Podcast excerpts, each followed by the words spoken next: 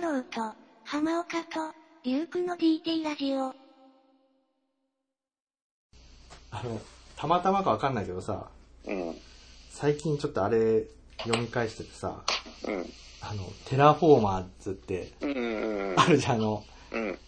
ゴキブリ戦ゴう。キブリ戦うやつ。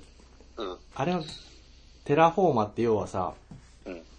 ゴキブリが進化したらどうなるかってやつじゃん。うん。うん。で、あれまあ今、ちょっと救済してるけどさ、結局その、ゴキブリがただでかくなっただけじゃなくてさ、うん。あの、知能を持ってさ、うん。あの、人間に、を凌駕するような、その、うん。ね、あの、ものを作り出したりとかさ、うん。そういう話じゃない。うん。で、結局その、なんていうのあの、人間、さっき、ね、リュウカ言ったみたいにさ、人間の形である必要はないみたいなさ、うん。話でさ、あの、うん。そう本当に生きようと思ったら、そのなんか昆虫の形とかさ、うん。の方がいいんじゃないかっていうので、うん。なんかゴキブリもだんだんさ、なんていうのその人型だけど、うん。なんかいろんなそのなんていうの生物と組み合わさったさ、うん。形のゴキブリがどんどん出てきたりとかさ、うん。して、あの、人間とは別の形で、ね、あの、繁殖してるみたいなうん。感じだからちょっと似てるなと思った。そうだね。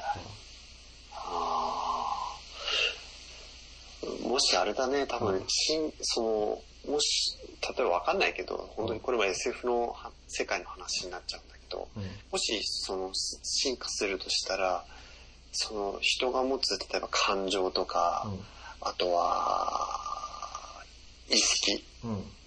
とか、そういう高度な、なんかこう、えー他の生物にはないような進化を、うんもしかしたら継承していくかもしれないね。だけど、その、形は別に、あの、人間みたいな形じゃなくていいわけじゃん。うん。例えば一つの方法としてもしかしたら体のないあの意識だけっていうのがうん将来、そのもしかしたらこの地球をあのなんて言うんだろうそのあの征服する可能性もあるのかなと思ってネネットワークっていうものがねうん。つまりあのよくあの映画の題材に出てくるのはロボットとかそういう体のあるもんだけど、うん。もうそういう、要は物、物すらそん、物体すら存在しない。ただ機械のだけの意識。機械の中に意識っていうのがあって、うん。それが、あの、インターネットみたいなネットワークで繋がっててあ。の、マトリックスみたいな。そうそうそうそうそうそう。あマトリックスも一応ほら、なんか物体だったじゃん、物みたいな。あ。ああ。た高橋とか。だからそれすらも存在しないのもありかなと思ってさ。おつまりそういう機械とか物体ですら、この地球に存在するのが難しくて、ー。うん。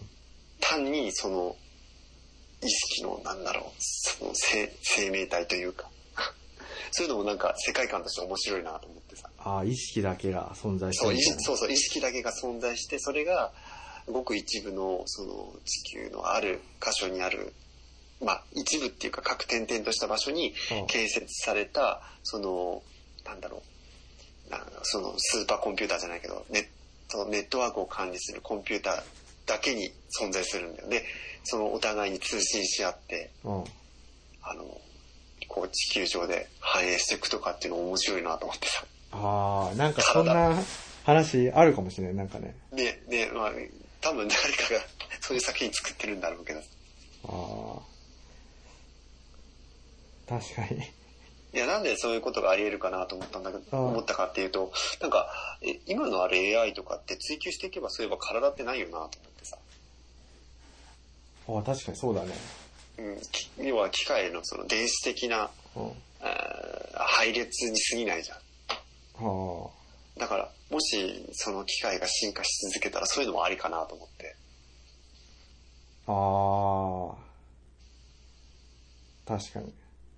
よくほら言われてるシンギュラリティを超えられるか、じゃあ超えた先にもしかしたらそういうのもありかなと思って。あ意識っていうのが、あ。うん。えー、とその電子的な配列によってうん。もしかしたらあの表現でき ありえるかどうかわかんないけどうん。できる世の中もだからほら、なんか、その大金持ちとかがよくさ、うん。あのー、なんていうの、永遠の命を手に入れたいとかっていう、その行き着く先ってもしかしたらそういうのとかなのかなって勝手に想像してるんだよね。あ要は体じゃなくてうん、電気信号としてネットワークの中に、あまあ、でもそれに近いような映画っていうのはあるけどね。ー。いやなん、かまあ、いや今ちょっとまた、脱線しちゃってあれなんだけどさ、うん。要はその、大金持ちの人ってさ、うん。やっぱりなんていうの、その、あれ、その自分のさ、財産をさ、うん。ずっと守りたいっていう、あの、うん。気持ちがあるじゃない。うん。強いよね。強いよね意識が。で、それを守るためにさ、なんかその、ね、いろんな、あの、ね、あの、ことを考えたりとか、行動したりうするん。と思うんだけど、なんかさ、なんかそれって結構、なんていうのかな、あの、なんか機機械に近くないかなと思ってさ、ああ、そうだね。確そかのに。人の本当にしたいことって、うん。そのなんていうの、お金をその資産を守るっていうことをうん。除いたら、うん。何になるんだろうっていうさ。確かに。まあそれは別に、その人だけじゃなくてね、あの、要はお金のために、 あの、働くとかも、そういう近いのかもしれないけどさ。うん。うんなんかね、この前、あの、ニュースの記事で見たんだけど、今ほら、あの、仮想通貨っていうのがさ、うん。世の中に浸透してって、うんやっぱり大金持ちが自分の資産の一部をそのうん仮想通貨として所持したまま、うん。あの、亡くなってしまう富豪とかがいるんだって。おう。で、それがすごく今話聞いてて、やっぱり興味深いなと思って、うん。つまりは自分の資産を守ろうとした結果、うん最終的に電子化して、かつその人が亡くなることによって、うん。あの、誰もその資産を動かせなくなる。おそうすると、しその不思議な話なんだけど、うんその資産自体は残ってるのに、永遠に誰からも触れることのできないそのデジタル資産が生まれるっていうのも面白いなと思って。あ、そうなんだ。誰、もう操作できないんだ、それ、そうなっちゃうと。あ、そうなんで、あの、仮想通貨の、うんあの、仕組み上、あの、その、仮想通貨自体を、うんあの、誰か他の人に譲り渡すときに、うん。あの、パスワードが必要なの。うん。まあ、それ秘密鍵って言われてんだけど、うんその秘密鍵っていうのをもし本人以外の人に伝えてれば別だけどうん。もし伝えずに本人だけがどっかに隠し持ってしまったまま亡くなると、うん。誰もその資産を動かすことができなくなるから、うん。つまりもうその持ってる例えばビットコインだったらビットコイン自体を動かせないイコール意味がないわけよほほほ。だから永久に誰も触れられなくなってしまうっていうマジか。 おーっていうのを今ちょっと話聞いてて、あ、そういうのもあるなと思ってさ。あるね、確かに。だからもう家族とかさ、親族にすらさ、その自分の資産をさ、触らせないで永遠に自分のものとしてさ、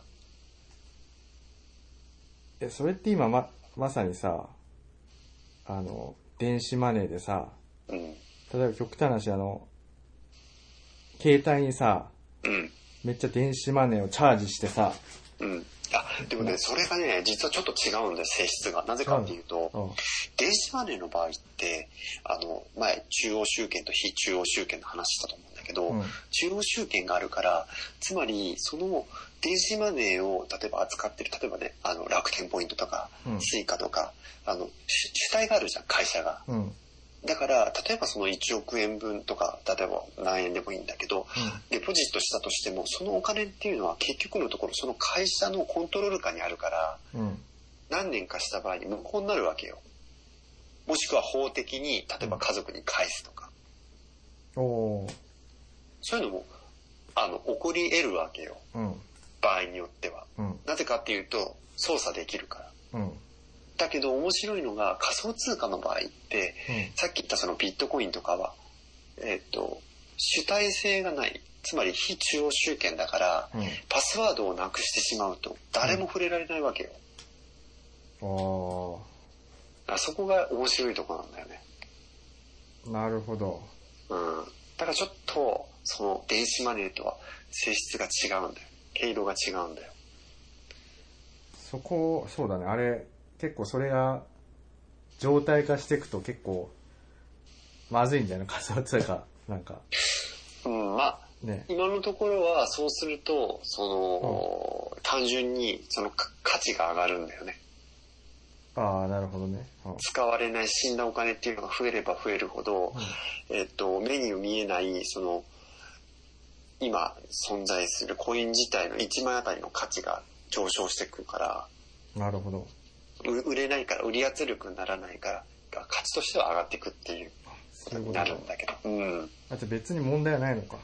問題はないね。あの、よっぽど、本当にものすごい枚数じゃない限りは、あの、存在するし、あと、よいあまりちょっと知られてないかもしれないんだけど、実はそのビットコインって1億分の1単位まで取引ができるんだよ。うん。なるだから十分対応しきれる。ほどね。ただあれか、全財産を、その仮想通貨に変えてしまった人がいたら、うん。その遺産相続みたいなのできなくなっちゃったことか。そう。ああの、中には、非中央集権じゃない仮想通貨も、あの、イレギュラーで存在するから、そういうものを除いてはあ、、うん。もし今言った通り全財産を仮想通貨に変えてしまうと、うん。いいくら法的に圧力かけてもうん。できないね。そうだよね。法がだって通じないもんね、それね。法が通じないから。で、あと、もう一つ面白い性質として、うん。例えばその仮想通貨を買う人が、あの、一人でもいたら、そのネットワークっていうのは存在しちゃうわけよ。うん。だから、あの、取り締まっても取り締まりきれない。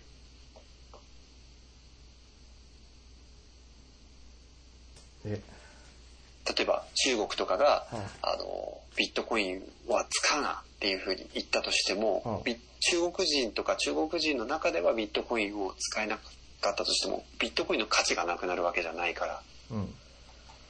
だからそういうところのあの制限というのはできないんだよね。ああ。それも結構面白い性質だなと思って。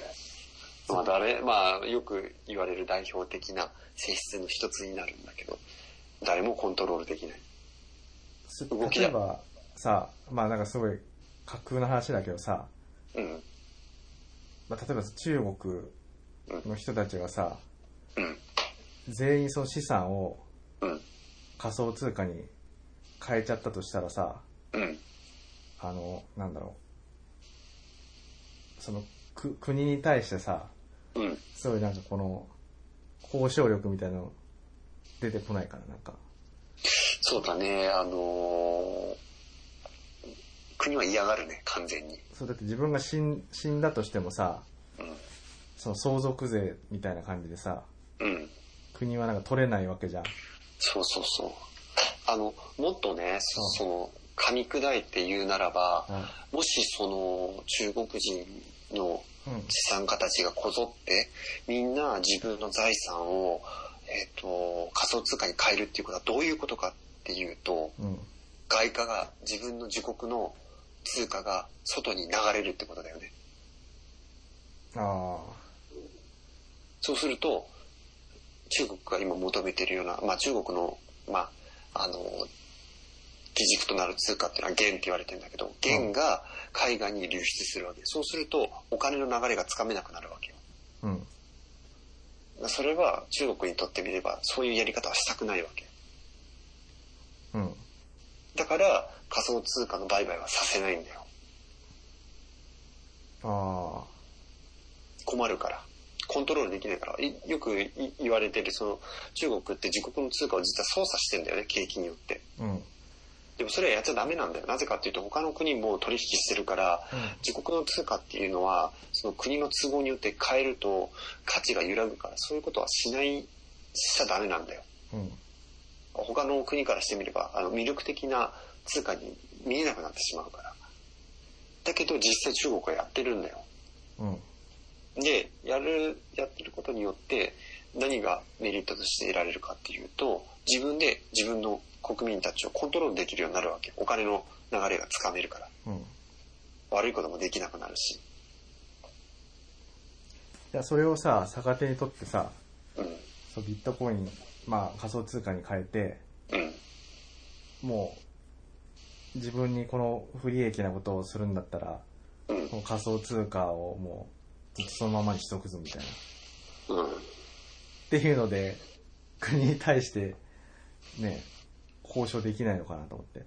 あいやもうそれは本当にまさにうんそもそもなぜビットコインが生まれたかっていうその話なんだよ前もこの話の中で触れたかもしれないけどもともとビットコインっていうのは、うんそのサイファーパンクって言われて、う要はあのーネットが普及していって、うんこれからは情報戦になるとで自分たちの個人的な情報っていうのは自分たちで守らなきゃいけないそのためにうんいろいろその暗号学であったりとかそういったところを使ってうん自分たちの要は人権を守ってこうっていう活動をしてた人たちがサイファーパンクって言われるんだけど、うんその人たちが価値についてじゃあどういうふうに自分たちのその人権を守っていくかって考えついてうん一つの案としてできたのがビットコインなんだよ。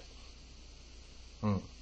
だからそういう目的のために生まれたもんだからまさにそういうのには向いてるよ。ああ。で中国の人はまださ、あれじゃない、あの、わかんないけど、その香港とかさ、うん。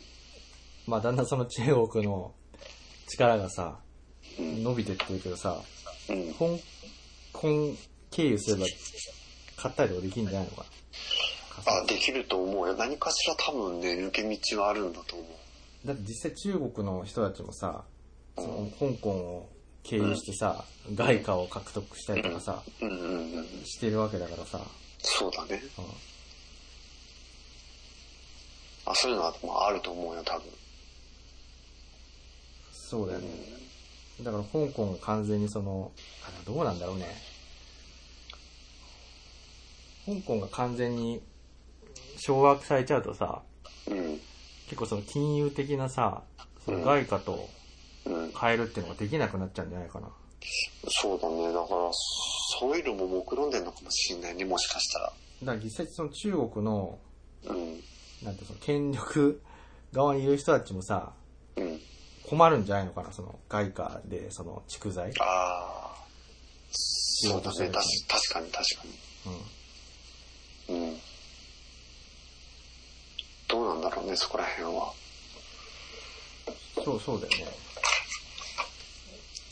だから結構今ほら、すごい、前からホットになってたその中、香港がどんどんさ、うん。中国のあの、法律がね、適用されて、あ、この、の前、ほら、あれだよね、ニュースでもなったけど、中国の、あの、あ、中国じゃない、台湾だっけ香港あ、ごめん、香港だ。香港の活動家の女性が逮捕されたっていう。あ、そうそうそうそう。うんふと思い出したけど。そうそうそうそう。だそれも、みんな、わかんないけど、仮想通貨を、資産を全部変えてさ、したら、なんか中国もそう手出しできなくなんじゃないのかな、そうやって。あのー、なんかね、そこら辺も実はね、中国もね、かなりね、対策を打ってきてて、うん。あの、自国のそのブロックチェーンの開発がだいぶ進んでるらしくて、あなんか自国でそういうのを作ろうとしてるみたいだよ。あ、うん。でもそれってあれだよね、単純に、電子マネーに置き換えるだけでさ、本来のさ、あれだよね、うんそんなブロックチェーンのそのかん考え方なんでそのうん。中央集権じゃないみたいなうん。のとは違う、ま違う動まき、ねいやいや、まさにその通りで、もう真反対の考え方だよね。うんだから多分、本当の使い方の意味を多分理解できてないんだね。そうだよね。よくあの話題に上がるんだけど、あの、ブロックチェーンっていうのは、あの、非中央集権であるが、ゆえに意味のあることであって、うん。中央集権だったらブロックチェーンっていうのは単なる、あの、効率の悪い、あの、データの管理の方法に過ぎないから、あ、そうなんだ。あ、電子マネーの、っていうのとまたちょっと違うのか。あのね、ブロックチェーンって結構その、か何なのとか、一体どういうものなのっていうふうに思われるんだけど、簡単に言えば、あの、データを、えっと、ほ保存しとく保存の仕方ああ。に過ぎなくて、そっか、別に、お金をただ、その電子データに変えるのは別にやり方は、うんまあ他にもいる、だってほら、世の中に別にお金を電子化する方法なんていっぱいあるじゃん。確かにね、あの、スイカとかもそうだしね。うん。さっき言ってた、その、そうスイカもそう。となるとさ、その、まあ、その中国でもそうだし、に日本とか、まあ、銀行とかがさ、うん。それブロックチェーンを使ってるのか、なんかその、うん。仮想通貨みたいなのさ、うん発行しようとしてるのはな、なんなのかね、目的は。まあ目的は一つで、要は、その、さか、よくほら、あのさ、人間のさ、得意な、例えばね、あの、薬を開発した結果、その副産物として、うあの、猛毒の化学兵器が誕生したのと同じでさ、ん。うん。要は、その、国から独立した新しい概念としてうん、ブロックチェーンを使うことによって、自分たちだけで価値をやり取りするっていう副産物として、逆にブロックチェーンを使って、多分、すべてのお金の流れを把握したいっていう思惑があるんだと思うよ。ああ、なんかその敵を知るにはまず、己を知れみたいな感じじゃないけど、うん、そう。ああ国だのって体制強化のために。そうそうそう。もしで、だってそれがさ、実現、まあ、その時は、正確に言うとそれはブロックチェーンではないんだけど、うんもしそれがさ、実現したらさ、すべてのさ、国民のお金の流れが分かれば、すべての国民の生活とかさ、うん。そういったものを監視できるじゃん。ああ。それはあの、あれ、エストニアだっけ、うんそうのん。電子国家みたいな。うんうん。それはもうそういう動きっていうことでいいのかなどうなんだろうね。ちょっとエストニアがそういうふうな、なんかその、国民を管理したいがためにやってるのか、それとも逆、その逆で、単にあの最先端なそのなんだろうな IT の技術を取り入れたうん。うん。国家の運用をしていきたいのかどっちかがちょっと分かんないけど、あまああ、多分どっちかというと後者だと思うけどねまあ、じゃあちょっとやっぱ中国とかか、その目的、目的とかあそうそうそうそうそうそうそうそうに日本もなんか日銀がやってるって聞いたけどあれもいまいちちょっとよく分かんないけどね目的がはっきりあ結局みんな使わないと意味ないしあ。うん。うんまあ、使ったところでね、じゃあそれが、あのー普及するかどうかもわかんないけど。そうだね。あの、でもまあ近いものはあれだよね、あの、マイナンバーとかうん。は、あ、そうそうそどうっ。ちかってその、管理じゃないけどさ。そう。あの、結構知らない人多いけど、マイナンバーの本当の目的っていうのは、まあそうですよね。あの、お金の流れをつかむためにわざわざ、すごい莫大な予算をかけて、うん。今導入しようとしてるしし仕組みだよね。マイナンバーすごいじわじわ来てるよね、なんかね。うん。やっぱそういうトレンドなのかね。みたいだね。なんかものすごいボコボコに言われてたじゃない、前さ。なんかマイナンバーカードとかさ。あと、重機ネットでしょ。そうそうそう。不不具合が多いとかさ。そう。あの、最近、まあちょっと話脱線するかもしれない。最近話題になったのが、あの、あのコロナの影響で、その飲食店とかそういう事業者にすごいダメージがあって、う国がそれをまあ保証するために、あの、今補助金出してるじゃないですか。ん。うん。で、あの、補助金の申請も実はインターネットから申し込みできるんだけど、うん。結果的にチェックしてるのって人間らしいよ。二重チェックしてんだって。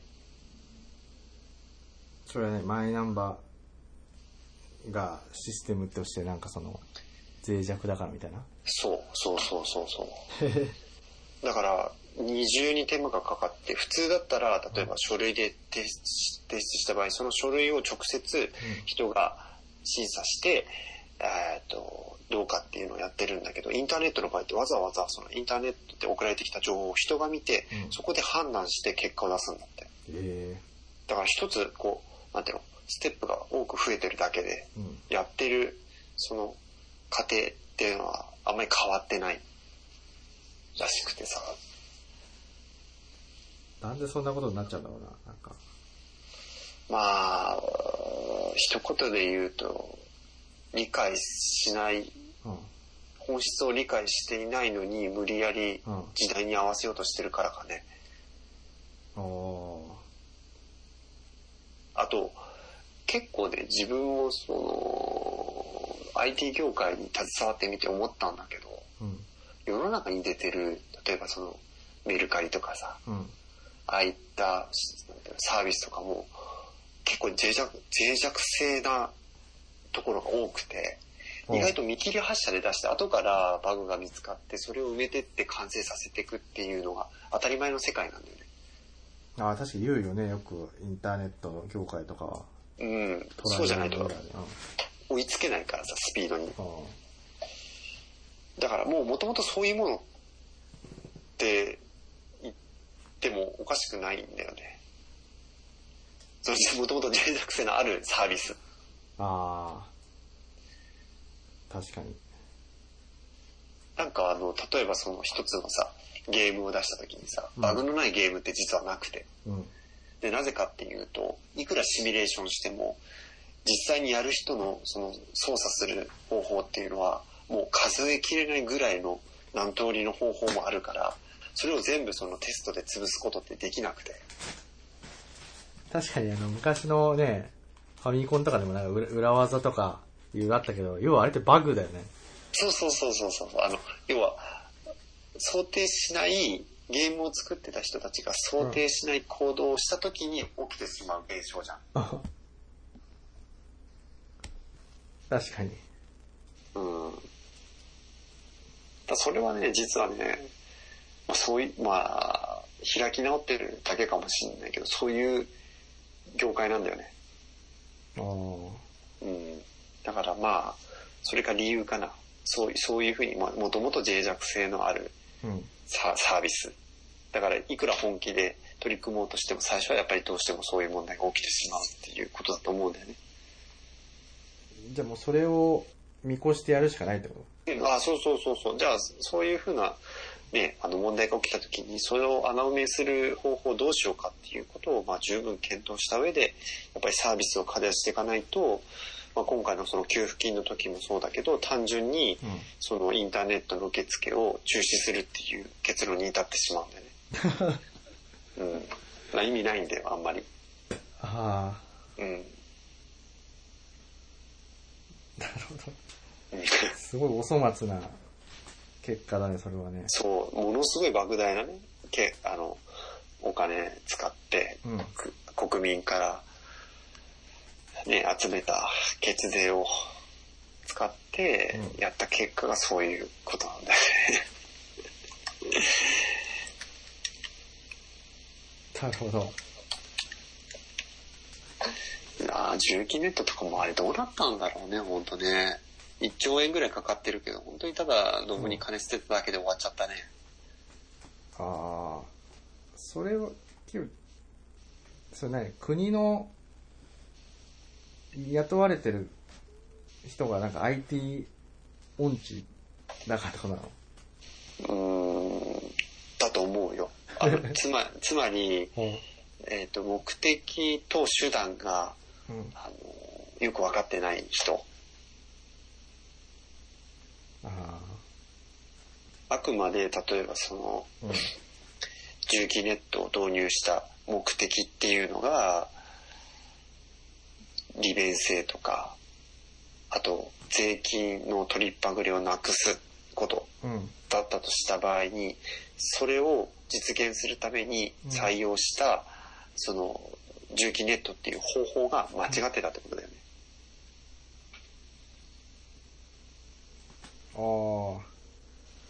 そのシステムが間違えてたと。うんなぜ間違ってたかっていうとさっき言った通りそもそもそういうなんていうの IT 使ってうん解決するっていうことがそれに向いてなかったんだよね多分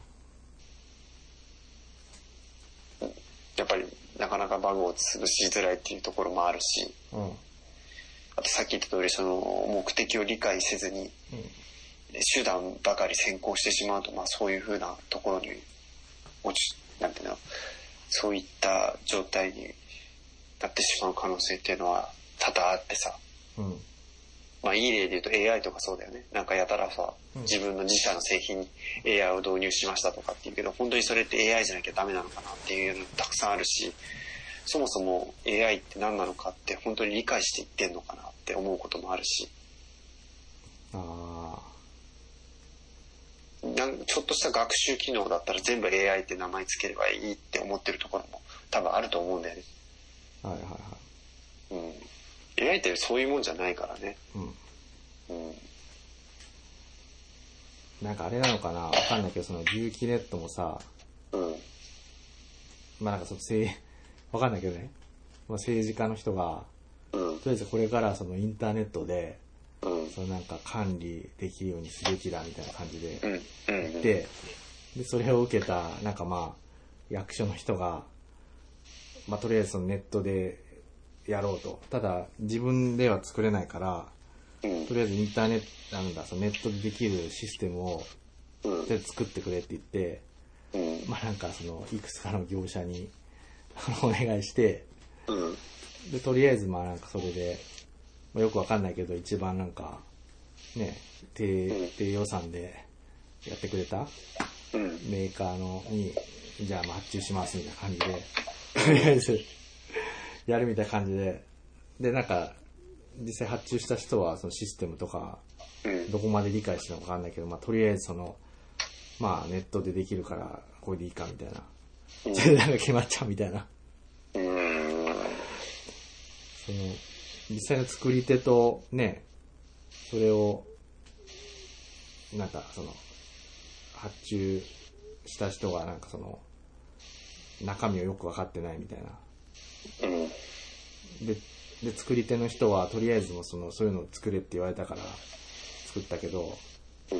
なんか真のその目的とかそういうところまでは、あの、理解しないまま、とりあえずあの、納期と、とりあえずこういう仕様でっていうので、言われたことだけをやるみたいな。どうなんだろうなんか。いや、だから、うんこの前ほら、あった、あの問題でさ、うん。多分セブンイレブンがあの導入した決済電子決済の方法でなんかあのバグがあってさ、うん。あの数日でもうそのサービスがなくなっあたあっー、てはい覚はえいて、はい。あったね。あれもそうで結局その発注してるあのおそのセブンアイ・ホールディングスの上層部がうん。よくわからない上でその電子マネーっていうのを導入しようっていう結論に至ってしまったからこそ、うん。それに対する、まあ、それに対するっていうのは、つまりその、電子マネーをえー導入する際にかかるコストうん。を安く見積もったんだよね。うん。で、発注された方はそのコスト内でやらなきゃいけないから。うん。うんだから、あーその、穴ができてしまって、うん。その穴を突かれて、うん。えーまあ、そのシステムがまあ崩壊してしまったっていうことなんだよね。ああおなだから同じだよ。で、結局その業者に、そのなぜ、それ、その、あ、てかその問題は分かってたんで、実は以前から知ってたんだよ、その発注された業者は。でもそれをなぜ直さなかったんですかって聞かれたら、予算以内に収めることができなかったって。あ。ああ。なるほど。だうん、だからもう見切り発車で言われた予算の中で作ったものがそれだったんだって。で、さっき言ったその重機カードも同じで、あれらしいね、もう、あの、重機カード自体も使われないし、マイマイナンバーも実は、うん。うんまあこれ本当かどうか知らないけど、もうあれだってね、近い将来マイナンバー自体も廃止になるんだって。あ、マジでうん、もうほほぼ全員さ、みんなあの、携帯持ってんじゃん。うん。だから携帯の SIM カードに直接そのマイナンバーに変わるその個人情報を書き込むシステム作った方が早いじゃん。わざわざその、その、なんか国が管理するようなやり方より確かに、そうだね。も。うん。あ、ね今ある中でもう、個人と特定した方がいいかってことか。あ、そうそうそうそう、今あるその SIM カードを使って個人を特定した方が早いじゃん。そんなわざわざマイナンバーっていう違うシステムを作るよりも。うん。確かに。でもうその実証実験もね、すでに商務し総務省かどっかがやってんだよ。できるかどうかっていうのを今言ったやり方で。で、もう確証も取れてるし、ああ、じゃああれか。あでも実際にマイナンバーってのもみんなさ、付与されてるじゃん。うんうん、今ね、じゃあそのナンバーだけは残して、その実際運用するのはその SIM カードにするってことそこら辺どうなんだろうね。新たにわざわざマイナンバーっていう仕組みを残したままにしなくても俺は個人的にはいいと思うけどね。ああ、なるほどね。うん、単純に別に SIM カードのさ、認識番号みたいなのって絶対あるはずなんだから、それ使って、あの管理すればいいと思うけどね。で結局さ、そういう、なんていうの、その、要は、まあ、く国とかさっきのセブンイレブンじゃないけどさ、うん。それの、その、教訓って何なのかな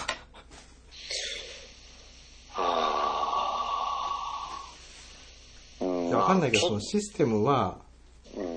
やっぱその、重要な部分は、中で、内政で、開発すべきってことなのかなあのね、ちょ、ちょっと、うんもしかしたら、うん、間違った解釈かもしれない。自分なりの解釈で言えばうんなんだけど、うん教訓は、い表向きはそういう IT 関連に対して、うんとても、あの、なんていうの、理解があるうん。姿勢を示す割に、その技術をとても、えっ、と、安く見積もりすぎだなって思うんだよ。まあ、あの、例えばね、具体例で言うと何かっていうと、あの、太平洋戦争の時に、うん。日本がね、アメリカ軍にさ、あの、暗号を解読されて、まあ、負けたって一般的には言われてるよね。で、日本って昔からそうなんだけど、その IT に対する、なんかさ、そのリテラシーがなくて、それを軽視するんだよね。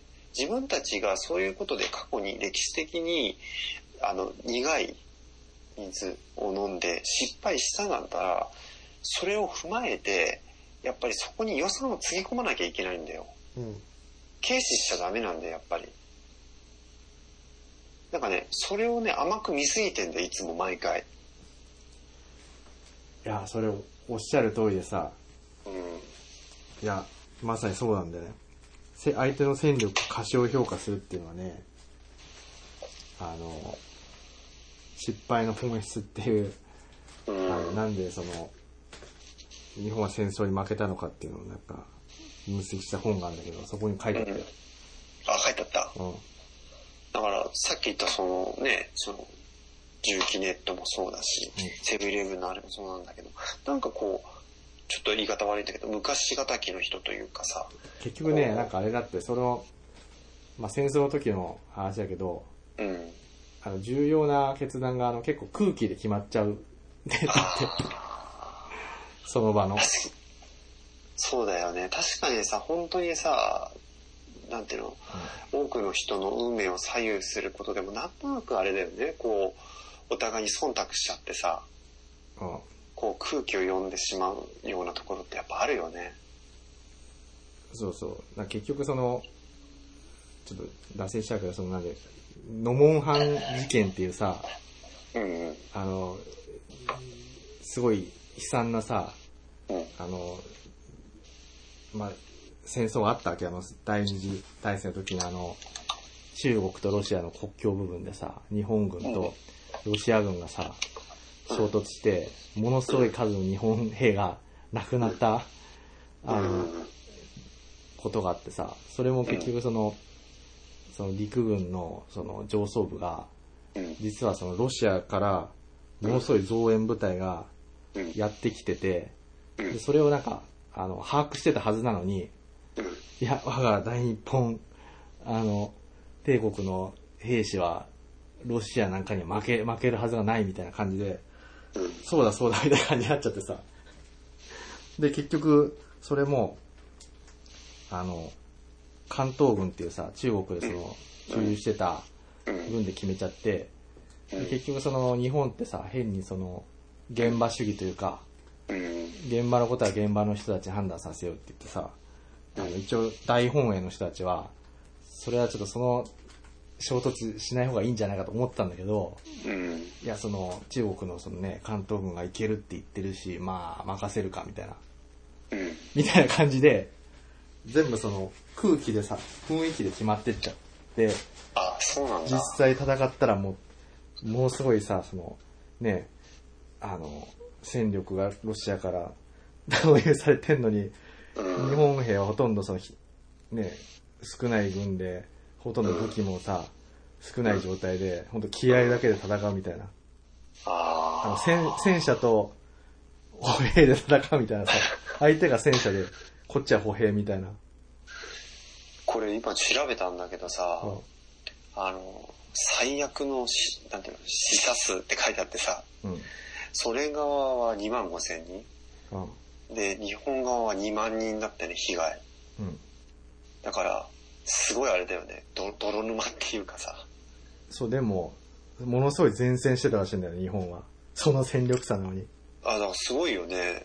だって、その、何倍もある戦力に、要は気合で立ち向かったわけでしょ。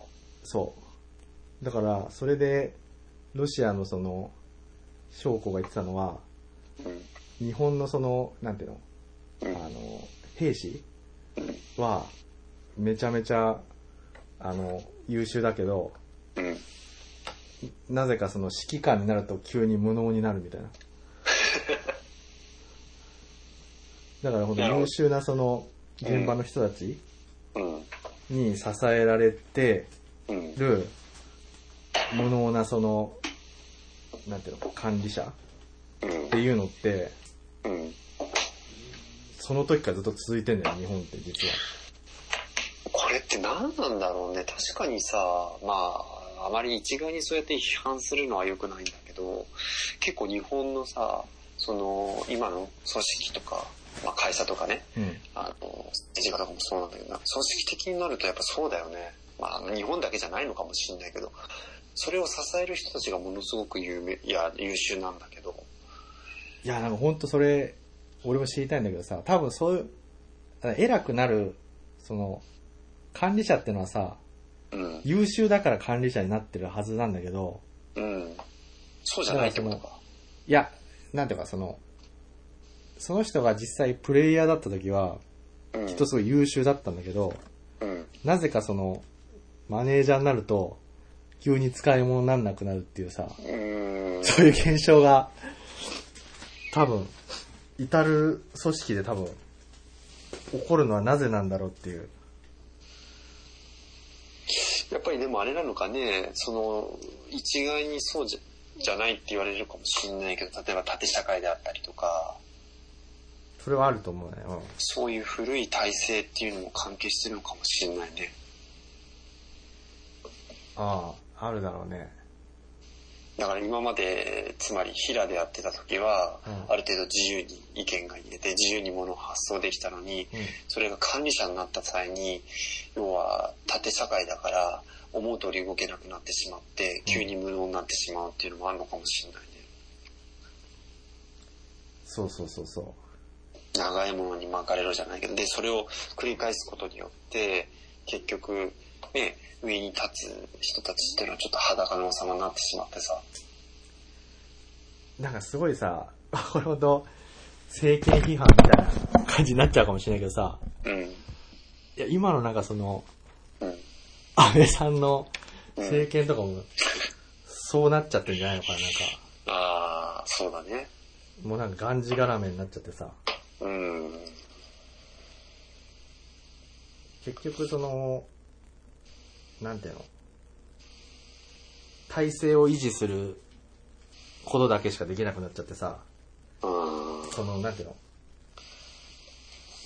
適切な判断みたいなのって、多分現場の人は多分してて、うん。現場レベルではまあなんとか、あの、すごいひ必死になって、やってて、うん。なんとかこの、まあ、コココロナとかもそうだと思うんだけどさ、うん。なんとかこう日本って世界に比べてさ、ちょっとうん。感染者数自体そんな多くないじゃん。うん。うん。うん。でも なんか、上が無能だけど、現場がなんか頑張って、なんとか抑えてるみたいなさ、うん。うん。なってんじゃないのかな、これね。あ、そう、いや、そうだよ。そう思うよ。いや、前も少しね、ちょっと話して、うんまあ、がっかりしたっていうことを言ったかと思うんだけど、うん。なんかこう、まあ、両親とね、あの、うん朝食事してるときに、まあ、テレビでニュースが流れてきて、で、なんかこの安倍さんを批判するようなうん。うん。発言をする、まあ、政治家がいたわけよ。おうで、それを、まあね、両親が見たときに、まあ、こんなこと言ってるけど、なんか、あの、あ今のうんこの世の中を、なんだかんだ言って、こう、まとめられる、日本をまとめられる人って安倍さん以外いないよね、みたいなこと言ってたわけ。おうそれ聞いたとき結構がっかりしてさ、おう別に安倍さんじゃなくても、全然そんな日本をまとめられる人っているわけだし、その思い込みがもうやばいなと思っちゃって。ああ。あの、なんかあの、ねえ、小池さんにもなんか同じ匂いを感じるんだけど、ちょっ別にね、と。うん。いや、だって、言ってみればさ、ちょっと前までさ、うん。ねえ、だいあの、なんていうの、総理大臣も違かったわけだし、うん。都知事だって違かったわけじゃん。うん。で、もしかしたらその時より良くなってるって感じてるのかもしれないけど、うん。決してその人じゃなきゃいけないなんてことは全然ないんだよね、やっぱり。なんかあのほら、あれ、あの、ゴシン・ゴジラってあったじゃん。うんうんうん。あ映の、画庵野。監督の。うん。あれにもあったけどさ、なんかあれすごいよくできてるなと思ったのはさ、うん。多分実際日本のその、ね、あの、せ政治とかさ、うん。あの、ね役役所の人が実際に物事を動かすのって多分あああいう感じで決まってるんだろうなっていうふうにあ、なん映かリ画のア中ルに思うんだで。けどさ、実際やっぱ総理大臣のさ、うん。大水蓮が、と前半で死んじゃうじゃん。使えない。前半で、し死んじゃうけどすぐさ、うん。あの、もう次の人がさ、うん。変わってさ、別にうん。なんとかそう危機に対応していくじゃん。だかうん。ら結局なんかその、本本編ではあったけどさ、うん。あの、誰、 誰がやってもで、あの、回っていくから大丈夫だみたいなさ、うん。話があってさ、なんかただのもうなんか、順番なだけみたいな。そうだね。うん。あ、ちょっとごめん。かなり、まああ長くなってしまったんで、そろそろちょっと、まとめたいんだけど、まあ、はいはちょっとかなり話が、あ、いや、まとめようん、出してしまったけう。ど、またちょっと、たまに、こういう、あの、映画とか漫画とか、うんもしくは小説とか本を通したう、んなんかその、今の世の中の見え方とかっていうのを話できたらなと思って、そうだね。結局そういうのを、なんていうの、あの、ネタにして、 うん。今の世の中を、 ね、語るみたいな感じになってるからね。うん。うまあまあ、それが一番、まあ、今、制する内容としてはいいかもしれないん、そうですね。ね。まあ、あくまで、我々の、その、個人的な意見なので、うん。まあ、一意見とし一意て。見として参考になれば。はい。まあ、じゃあ、そんな形で。はい。じゃあ、こんなところで、はい。夏休みの最後の、あの、一日でしたけど、はい。はい。まあ、明日からじゃあまた頑張りましょう。頑張りましょう。はい。はい。じゃあ、そこんんななこと形で。で。はい。はいはい。はい。じゃあ、また。はい。